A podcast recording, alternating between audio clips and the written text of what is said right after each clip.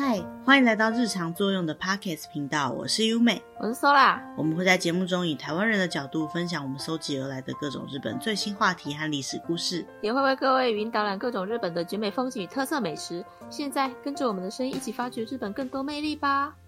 这一集呢，时间来讲是农历的新年期间，所以大家新年快乐 a g a m a s t e o m e d e t o g o z a i m a s 新年快乐！嗯，好，那我们今天的主题呢，想要来讲一个很适合在这种冷冷的天气里面听的神话故事，跟大家分享我们找到的日本神话里面所出现的这些神的故事。嗯，讲到日本神话的话呢，就必须要讲到说，其实世界各地都有不同的神话，每一个地方的神话多半来讲都是在讲那个国家他们发源的历史。所以呢，虽然说日本的神话，整个故事的架构可能或许跟我们熟悉的，比如说中国的创始神话，或者是希腊，或者是其他地方的神话，有一点点不太一样。可是总归来讲，它都是在解释他们这个国家是怎么生成的，国家后来的权力结构是怎么产生的。所以在看这些神话的时候呢，可能要稍微有一些这个国家的历史概念或者一些文化相关的知识，这样子会比较容易理解。嗯，那他讲到日本神话，就必须要先介绍日本的这些日本神话都是记录在哪一些地方？最有名的两本呢，就是《古事记》跟《日本书记》。嗯，那因为结尾是“记”的关系，所以两本书呢合称叫做“记记”。那这两本书的记载内容呢，仔细看一下的话，会发现并没有完全一致。可是呢，整体上来讲，方向性是差不多的。这两本书的书写时间并没有相差很远，一本是在西元七百一十二年，一本是在西元七百二十年的时候所写的。那不管是日本书记还是古世纪呢，他最一开始要讲的就是天地开辟的这个篇章。那在这个地方，古世纪跟日本书记上面就有点不太一样了。古世纪里面的天地开辟呢，天跟地原本就已经存在了，就是这些神在介绍自己的一个篇章。他们最一开始这个世界要产生的时候呢，分成不同的区域，在神他们所住的这个最高的地方呢，就叫做高天原。嗯，那在这高天原呢，最一开始就生出了三柱之神。这边的神明呢，虽然我们今天可能会把他们当做比较像是人性化的方式来解释，但是因为他们都是神，所以他们的单位呢是一柱神，柱子的柱。所以最一开始呢，就这三柱的神，分别是率领着天界的天之御中。主神，阿美诺米纳卡努西诺卡米还有负责创造的高玉产朝日神，以及呢，帮助到之前我们有讲到大国主，就是出云整个家系的神明的这个神，叫做神产朝日神。卡米姆斯希诺卡米，那还有一种说法呢，是高玉产朝日神呢，他其实是负责创造天的神，而神产朝日神是负责创造地的神。这个就蛮特别。我们刚好提到说，在古世纪记载的天地开辟里面，世界原本就存在，那怎么会有创造天与地的神呢？就是因为古世纪跟日本书记的技术方式会有点不一样。今天我们在介绍这些相关的神跟神话的故事的时候呢，我们可能会取一般来讲大家比较熟悉的，或是比较好理。解的神话故事的方向。那如果说你非常介意说，诶，日本书记跟古世纪之间到底差别在哪里的话呢？也可以用这样的关键字去搜寻看看。嗯，他们这三柱神出来之后呢，就开始创造出非常多不同的神。一个是象征的活力的羽魔智阿斯科贝比古池神。还有象征着天的永久性的天之常力神，这五位神呢，有别于其他的神，被称之为别天精神，其他的神呢，都称为天精神。嗯，别天精神之后呢，神还有好多代。别天之后的代呢，就称之为神代七代，就是从这些神开始发展整个世界的。刚刚有提到说，这些神都是住在高天原，其他的人神以外的人住在哪里呢？一般我们人所居住的地方呢，是一个叫做苇原中国的地方。那再来死后要去的地方呢，就跟我们讲的黄泉很类似，就是要去到黄泉之国。嗯。像在天津国产生出来的神，他们就是天津神。那如果说是跟人界有关系的神呢，就叫做国津神。嗯，那从什么时候开始会有真正的神话登场的故事呢？就要讲到说，刚刚讲到的这个神代七代的最后面这一代呢，就是两柱在日本神话上面非常有名的神，分别是伊邪那岐。伊扎那吉。还有伊邪那美。伊扎那米。那有些人会讲他是伊邪那岐神跟伊邪那美神。那他们最一开始呢，还不一定有男神跟女神的象征。但是到神在期待的比较后面的代之后呢，他们就开始慢慢有分成男神跟女神。嗯。天辟开辟之后的第一篇神话呢，就必须要讲到说伊邪那美跟伊邪那岐神到底是什么样的神。首先，他们两柱神既是兄妹，也是夫妻，他们生出了非常多的神，那也生出了后来故事当中主宰世界的这些神明。嗯。那讲到这个伊邪那岐神呢，在大部分的神话技术里面，他都会跟伊邪那美神一起登场，因为他们两个登场之后，会有两个主要篇章的故事是由这两柱神作为主角的，一个就是创造这个国家的神话，就是国生神话，以及呢伊邪那岐神跟伊邪那美神之间的一些故事。嗯，伊邪那岐神跟伊邪那美神在诞生的时候呢，其实天上已经有非常多的神，他们把这些神合称为叫做八百万神，很多神的一个总称就对了。这些八百万神呢，有一天他们就在商量说，好像应该要创造一个国家出来，就跟伊邪那岐神跟伊邪那美神讲说，你们就到那个海上面去创造一个新的国土出来吧。他们就把一个叫做天爪毛阿美诺努波科这样的一只长矛交给了这两柱神，他们。就拿着这个天长毛呢，就降到了一个叫做天福桥的桥上，拿着这一根毛呢，往地上搅拌，滴下来的泥呢，就累积成一个淤能积吕岛这样子的一个岛。然后降到这个岛之后呢，其实是这两柱神第一次遇到对方，然后发现说，哇，怎么会有如此适合我的人，怎么会有如此棒的人呢？陷入了热恋之后，就成为了夫妻了。那成为夫妻之后呢，他们就开始去生出很多的岛屿，就是后来我们知道的日本列岛。据说他们最一开始生出来的是淡路岛，之后生出九州四国，慢慢的一直生到最后生出了本州。嗯，这个就是整个日本国土最一开始。诞生的故事，由他们生出来的不只有日本的国土，还有很多很多的神，就是我们刚刚最前面有提到的，在天上的神叫天精神，那在这个人界的神呢叫国精神。这些国精神有很多呢，都是由伊邪那岐神跟伊邪那美神他们生出来的。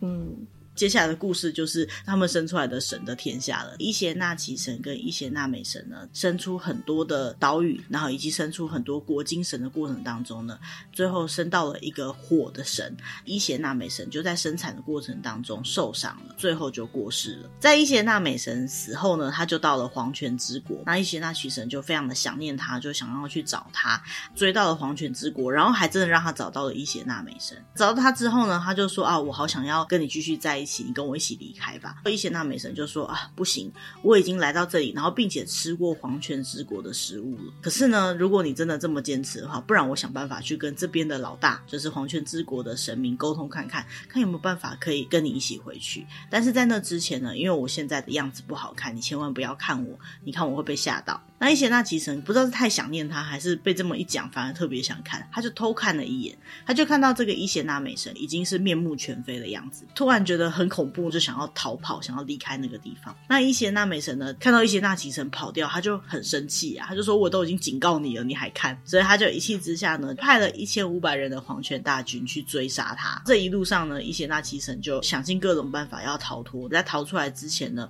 他还用一个很大的石头去把它堵在黄泉之国跟委员中国之间的入口处。入口。对，这个入口呢，叫做黄泉比两百，被伊邪那岐用石头挡住，伊邪那美就很生气，他就对着伊邪那岐大喊：“亲爱的，你怎么可以对我做这么过分的事情呢？我每天就要杀掉一千个你们那边的人类。”伊邪那岐听到就说。啊，亲爱的，那如果是这样子的话呢，我就只好一天生一千五百个孩子来补足这个差吧。他就离开了。从此之后呢，伊邪那岐神跟伊邪那美神就离婚了。之后呢，伊邪那美神就成为了黄泉之国的主宰神，又成为黄泉金大神或者是道夫大神。嗯，离开了黄泉之国的伊邪那岐回到人间之后呢，身上沾满了很多这个黄泉之国的一些比较污秽的东西，他就开始在河边清洗他的。身体左边洗洗的时候，就掉出了一个神，叫做天照大御神；在洗右边眼睛的时候，洗洗又掉出一柱神，叫做月读命；在洗鼻子的时候呢，又掉出了一柱神，叫做须佐之男。这三柱神呢，就特别重要的三柱神，所以他们就叫做三贵子。这三柱神呢，就由伊邪那岐命令他们去掌管高天原、夜之国跟海之国。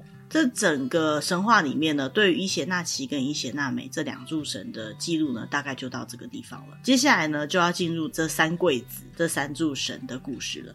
那首先要介绍的就是掌管整个高天原的神，叫做天照大神。阿玛特拉斯欧米卡米，在古世纪里面，他会叫做天照大御神；在日本书记来讲，就叫他天照大神，是一位女神，她象征的是太阳。在日本神话里面呢，就是掌管刚刚提到的神明所住的天上之国，就是高天原，也就是日本总司神。什么叫总司神呢？司神一般来讲是地区的一些守护神，有点像是我们的土地公的概念，或者是每个地区的主神。那总司神呢，就是对于日本全国全日本人来讲呢，都是他们的守护神。其实这个天照大神呢，追本溯源，他是日本天皇的祖先的神。如果要去算天皇家的。族谱一路算到底的话呢，嗯、就会算到这个天照大御神那边去。嗯嗯，那讲到天照大御神呢，他有一个非常人性化的传说。天照大御神他有一个弟弟，就是我们刚刚提到的鼻子掉出来的这个须佐之男。那这个弟弟呢，呃，在神话故事里面是一个非常调皮、非常爱捣蛋的一柱神。须佐之男，他有被他父亲就是伊邪那岐说，你去工作，但是他不要，他就说他要去找他妈妈。他父亲没办法嘛，只能随他去，所以他就说他想要先去高天原上面找他姐姐道别。看到他弟弟要上来高天原，他以为他弟弟是要来跟他打架的。须佐之男呢，到高天原，他就跟他姐姐说没有没有没有，我没有要跟你打架的意思。可是他姐姐还是没有办法很相信他，所以呢，他就说为了证明清白呢，我们来做一个誓约。他们做的誓约呢，就是互相交换生孩子。就来到了天之安河的两侧，隔着这道河呢，天照大御神呢就接过了须佐之男的一把剑，他就把它咬碎，吐出来的这个气息里面就生出了三柱的女神，叫做松向三女神。接下来呢，须佐之男他就接过了天照大御神给他的五百颗的八尺勾玉做出了串珠，再把这些串珠咬碎之后呢，一样从他吐出来的气息里面生出了五柱的男神。须佐之男就说：“你看吧，我的心态都是正的，所以呢，我的东西。”生出来的小孩才都会是比较柔弱的女神啊。那证明了清白之后的须佐之男呢，就高高兴兴在高天原继续待了一阵子。可是呢，他在高天原上面又各种恶作剧。有一天，他姐姐在织布的时候呢，他就把一头剥了皮的马丢到他姐姐所在的宫殿里面，就吓到他姐姐，一气之下呢，就跑去躲起来了。躲在很大的岩石里面。对，那因为天照大御神呢是太阳的象征，所以一旦他躲到岩石里面，整个世界就变成全部都是暗的了。植物当然也生不出来啊，那人类也都会生病。这种情况下呢，所有的其他神就说：“哇，那这要怎么办？怎么把这柱神也劝出来？”他们就集合到他去躲的这个岩石，叫做天岩户前面。他们讨论出来的一个结果，我们在外面弄得热热闹闹的，就开始跳舞啊，放音乐啊，大家都很开心的在那边唱歌啊，天。天照大御神呢，他就发现说奇怪了，我不在，大家应该会很困扰的。怎么外面听起来好像很开心的样子？他就从这个岩石缝里面就窥探外面，到底是怎么回事啊？外面的神就说啊，这是因为呢，我们这里有一位跟你一样很棒的神出现了啊。天照大御神说什么？既然有跟我一样棒的神，那这时候呢，他们就准备了一面镜子。让天照大御神看到了自己，但是他瞬间没有认出那是他自己，他就想要出来看清楚一点。就他一出来呢，就被外面的神给抓到，把他拉出来，太阳就回到了这个世界上。那之后，这个屁孩弟弟呢，这个须佐之男呢，就被赶出了高天原。天照大神呢，因为他是日本的皇室的祖先神嘛，所以他被祭祀的地方呢，就在日本最高位的神社，也就是伊势神宫。如果说有机会到伊势神宫的话呢，也可以远远的拜一拜这位天照大御神。嗯，那接下来要介绍的就是刚刚讲到，也是一样从眼睛掉出来的另外一位神，叫做阅读命，子库优咪，或者叫做子期优咪。嗯，这个阅读命呢，在他们这三贵子里面，算是记载最少的一柱神。一般的人认为他应该是男神啊，但是呢，在刚刚提到的纪记，就是古世纪跟日本书记上面来讲，其实是没有叙述他是什么性别的。嗯。那在整个神话里面的记载呢，就只有记载到说他就是跟天照大神还有须佐之男一起被伊邪那岐神生出来的一个神。也有人说呢，如果说天照大神是代表太阳的话，这个月读命就代表月亮的一个神格化的表征。同时呢，他也是统治夜晚的神。他弟弟须佐之男本来应该要统治这海之国的嘛，那因为他弟弟不做事，所以呢，据说这个海之源呢也是由月读命在统治的。对于他的形象叙述，通常会讲到说他的右手会拿着一个白铜镜。嗯。现在如果想要去祭拜月读命的话呢，就要到黄大神宫的别宫，有一个叫月读宫的地方，或者是呢京都的月读神社等等地方。那通常大家对他的认知就是月神，或者是农耕之神。嗯，就要来介绍刚刚提到的造成大家困扰的这个须佐之男，在古事记里面，他叫做剑术须佐之男命，但是在日本书记里面，他叫做素间明尊，也是念十三的哦。须佐之男的故事里面呢，把他形容成一个非常调皮捣蛋、很会恶作剧的一个神。他是他父亲从黄泉之国回来之后，在洗鼻子的时候掉出来的嘛。事实上来讲，应该是父亲生的孩子。但是呢，他就一直觉得伊邪那美是他妈妈，而他非常想要见他妈妈，所以呢，他就在那边大哭大闹。因为他是神的关系，所以呢，整个地上的河川啊、海啊都枯竭了。那也招来了许多的灾难，所以呢，他爸爸就把他赶走了。那他被赶走之后呢，他就跑到了他姐姐说统辖的高天原去。但是在高天原的时候呢，他又做了很多调皮捣蛋的事情。天照大御神也生气了，就把他也从高天原赶出来了。最后，他就只能到了出云国，也就是我们讲的出云大社，也就是岛根那个地方去了。那在出云那边呢，发生的故事就是须佐之男最有名的一个故事了，叫做须佐之男大战八岐大蛇。好，这名字是我讲的，像哥吉拉什么的。这个故事是这样子，就是说他到了出云国之后，他就遇到了一家正在哭泣的人，他就问这个父母说：“哎，你为什么要哭啊？”他就说：“啊，我们这里呢有一只妖怪叫做八岐大蛇，然后每一年呢，他都会来吃掉我的一个女儿。今年他也要来了，而且呢，这个女儿是我最后一个女儿了。我们就我就是剩这么一个女儿了。对，八岐大蛇是一个什么样的生物呢？据说呢，它有八个头。”八条尾巴，红色的眼睛，然后它的身体呢，大到呢可以长杉树跟块木，它的大小呢笼罩着八个山谷跟八个山头，总之就是一只超级大、超级可怕的怪兽。须佐之男他就说：“嗯，你这个女儿长得还蛮可爱的，那如果你要把这个女儿嫁给我的话，我就帮你把这个八岐大蛇给打倒。”他父母也就同意了，说好好好，如果你可以救我们的话，这个女儿就嫁给你。那之后呢，嗯、他就想了一个妙计。首先呢，他就准备了八个桶子，这八个桶子就放在八个门外面，桶子里面呢放满了很香又很烈的烈酒，就吸引八岐大蛇来喝酒。八个头呢全部都喝醉了，他就挥刀一砍，这个八岐大蛇就被他杀掉了。这么简单。就这么简单。那之前到底就发生了什么事情？可能因为没有神吧。如果不是神，大概也没办法一刀砍死这个八岐大蛇哈。Oh. 虽然说用了一点计谋，但是表示说他还是很厉害的。那之后呢，须佐之男就跟这一位女儿结了婚，就一直留在出云这附近，还生了非常多的孩子。嗯。他这个神的名字的这斯萨哈，就是须佐这两个字呢，本身就是非常粗暴、暴风雨之神的意思。再加上他打倒了八岐大蛇这样的印象，所以呢，对于很多地区的人来讲呢，他就会有一种可以平定灾祸的象征。所以他这种很强的这种英雄气质，这种很狂暴的气质呢，就变成当地的人会去祭祀他的一个原因。嗯。那如果现在呢，要祭拜须佐之男的话呢，可以到各个祇园信仰的地方，也就是像祇园神社啊、八坂神社之类的地方，都可以拜得到他。嗯，那故事到这里呢，我们继续介绍的是须佐之男他的第六代的孙子，也是我们之前有介绍过的人物，叫做大国主神。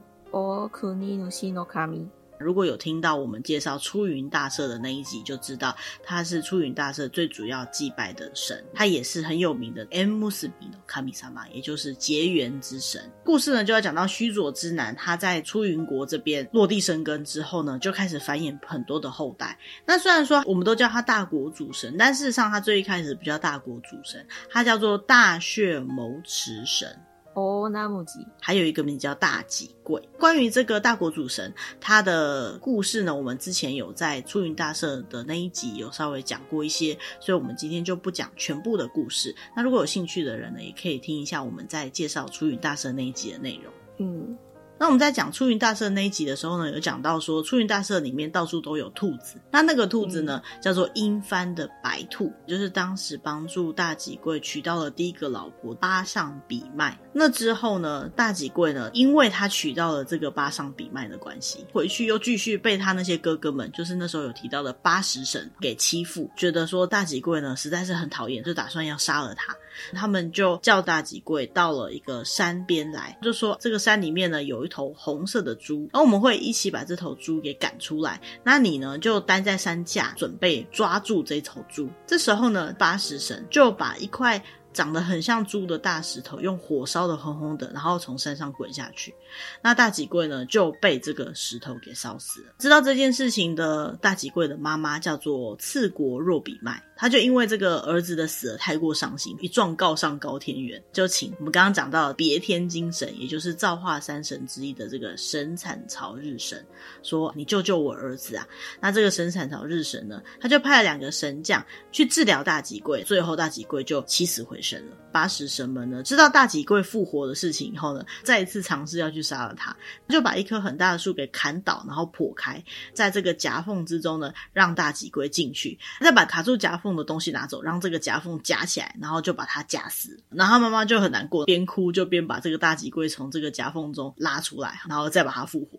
他妈妈就说：“你不要继续待在这里了。” 你继续待在这里的话，你真的有一天会被八十神给消灭的啦！就把他送到了木国那边有一个叫大乌皮古神那个地方去。他到了大乌皮古神的这个地方去之后呢，八十神还要求大乌皮古神把这个弟弟交出来。大乌皮古神就想了一个办法，让大吉贵逃到了须佐之男根之坚州国那个地方去了。嗯，在那个地方呢，他就遇到了须佐之男的女儿，叫做。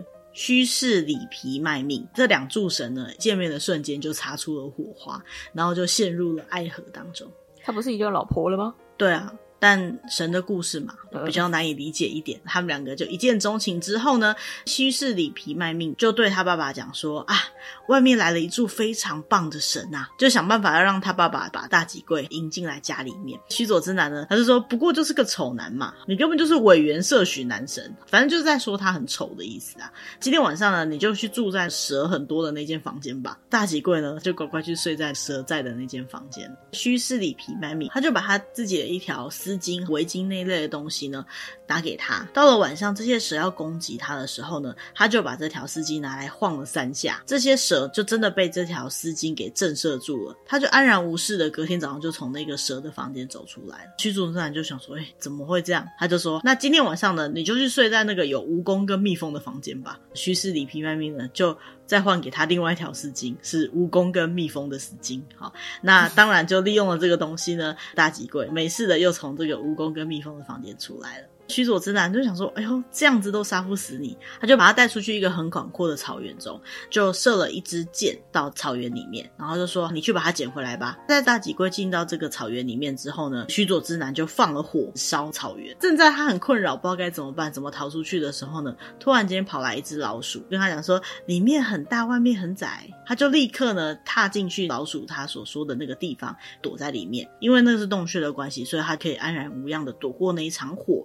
在他躲火的这个时候呢，那只老鼠还特别去把刚刚射出去那支箭捡回来给他。女主角也以为大几贵这次应该逃不掉了，边哭边在准备大几贵的葬礼的时候呢，大几贵既然就从这个草原里面走了出来了，而且还带了那一支箭。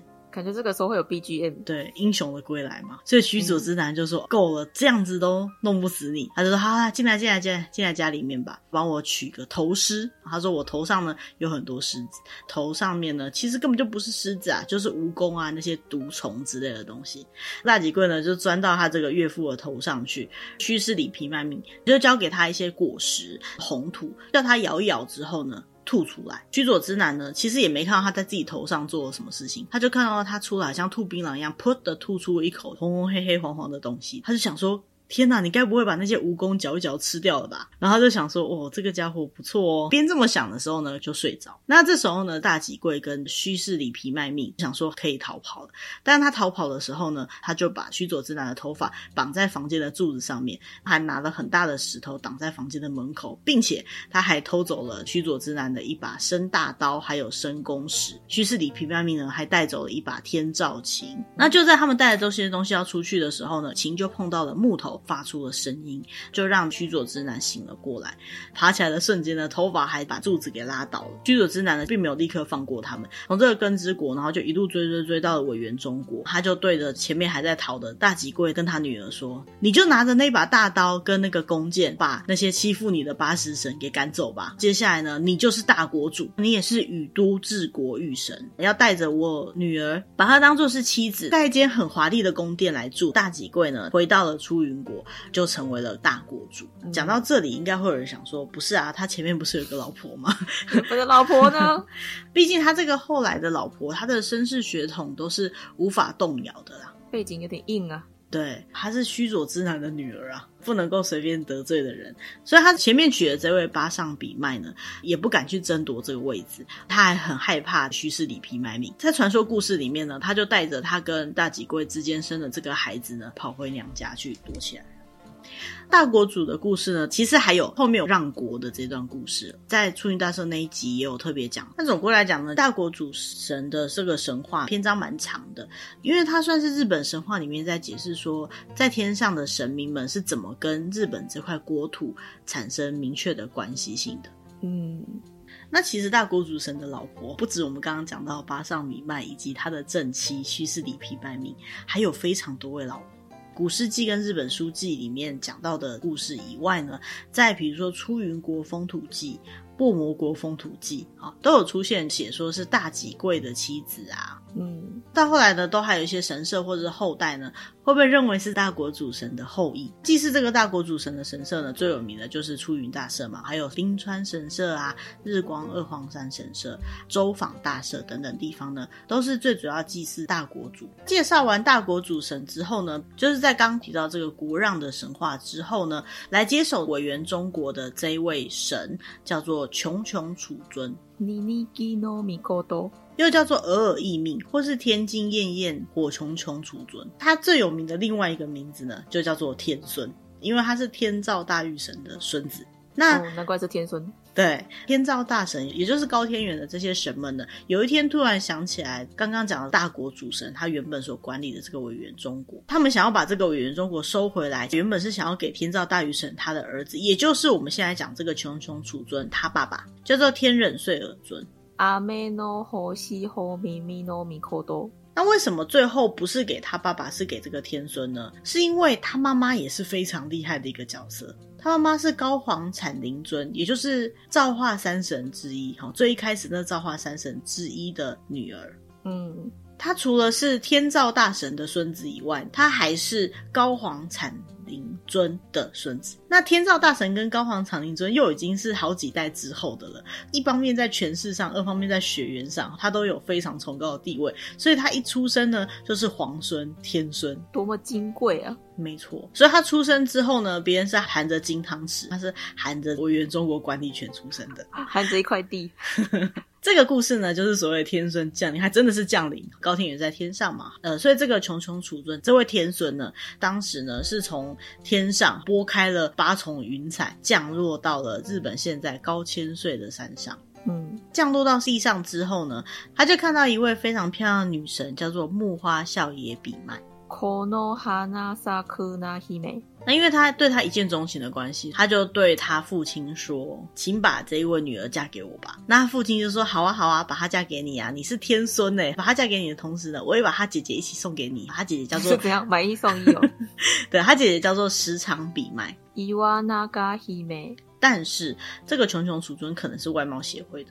因为呢，他这个妹妹木花咲野比卖非常的漂亮，所以呢，他就想要把长得相对来讲非常的不好看姐姐时常比卖给退婚，就把她送回去了。他父亲就很生气，说：“如果啊，你娶了我们这个时常比卖的话，你琼琼储尊的寿命就会像石头一样，活得又长寿又健康。但是因为你只娶了妹妹，所以呢，你跟你的小孩以后呢就不会长寿了。”看到这段故事是想说你要找早说啊，但是呢，怎么现在才说？人家都退婚了。你才说，但这一切呢都来不及了。也就因为这样，所以传说中呢，穷穷储尊跟他的子孙，其实就是后来的整个天皇皇室血缘。之所以现在的天皇是没有办法长命百岁的，就是因为这个原因。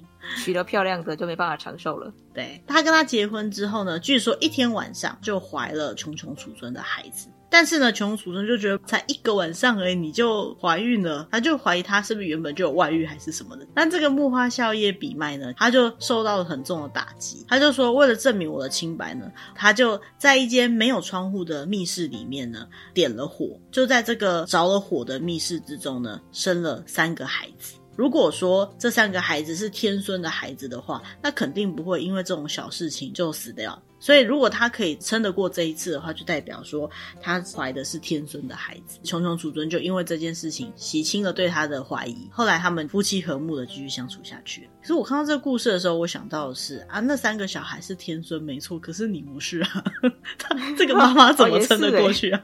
好困难哦。是一招险棋呀，对啊。那后来呢？他的小孩出生之后呢？没有多久，穷穷储存就驾崩了。果然啦，岳父的 对岳父的预言就成真了。好，但是因为他有留下子嗣的关系，所以可以想象，在文元中国，他们就世世代代的繁衍开来了，就一直到日本的初代天皇，也就是神武天皇。嗯，所以再更往前推，他甚至可以推到造化生神的那个年代，所以他们才会觉得天皇是神，神的后代。对。那我们今天想要介绍的就是日本神话里面比较有名的一些神的故事，大概就到这边。那其实还有很多神的故事呢，也都还蛮有趣的。或许以后我们在介绍别的神社或者是别的故事的时候，也会再提到或介绍到这些神的。我觉得统一的形象就是他们的名字都很难念。可能就是 以前古文的关系啦，哈。那再加上我们刚好提到，比如说日本书记、古事记，还有很多的什么出云国风土记，或是那些古书里面都有相关神话的记载。那在这样的过程当中，多多少少会有一些技术方式不一样、故事内容不一样的地方，或许有一些讲法上面不一样。所以，如果对于这些相关故事有兴趣的话呢，都可以用日本神话，或者是我们刚刚提到这些神的名字这些关键字下去搜寻看看。在我们节目的介绍栏位这边呢，也都有贴一些我们参考的相关资料。嗯。那我自己是觉得神话这个故事里面，虽然说是感觉有点虚无缥缈，然后创世神、创世纪这样子的概念，但其实它也是表现了他们怎么看待自己的文化的起源这么象征。所以某个程度来讲，比如说像日本现在，他们还是非常尊敬天皇这个皇家的血脉的，是因为他们认为这个皇家的血脉，也就是最一开始创造这个国家的神这样子的概念。还有一些相关的神话故事呢，也一直都传承在他们日本的整个文化社会当中。那这也就是为什么今天想要特别跟大家讲一讲这几位特别有名的神。那 Sola，你有没有对哪一个神印象特别深刻？我说印象比较深刻应该是须佐之男吧，因为他真的做了超多事情，嗯，不管是好的还是坏的啊。对，很不像一个原本印象中的神仙。也的确啦，我自己是印象特别深刻，就是之前在出云大师有介绍过这个大国主神，因为他故事篇章相对来讲比较多。大国主神跟须佐之男神他们的故事也有一段是重叠的，就是他要娶他后来那个正妻的那一段，这个故事都是互相有关联性的。那我们之前在网络上或者是各个旅游的时候看到的故事呢，都是一段一段的。很少会有机会可以看到一整个完整的叙述，所以，我们今天在介绍这几位有名的神的时候呢，我们就用神话的顺序来介绍。那希望大家会喜欢我们今天为大家准备的主题。那如果说我们今天有什么没有讲的很清楚的地方，或者是有什么你特别想要多听一点的，还是有什么想要告诉我们的事情的话呢，都欢迎可以利用我们节目下面的留言栏位，那里有 email 跟我们社群的连接方式，都可以联络得到我们。嗯，那我们接下来呢，也会继续找像这样子比较。比较有趣啊，有用，或者是跟日本相关的一些主题话题来跟大家分享。嗯，那如果喜欢我们节目的话，也不要忘记把我们的节目分享给可能会喜欢这样的主题的朋友哦。嗯，那今天的节目就到这边喽，谢谢大家，拜拜，拜拜。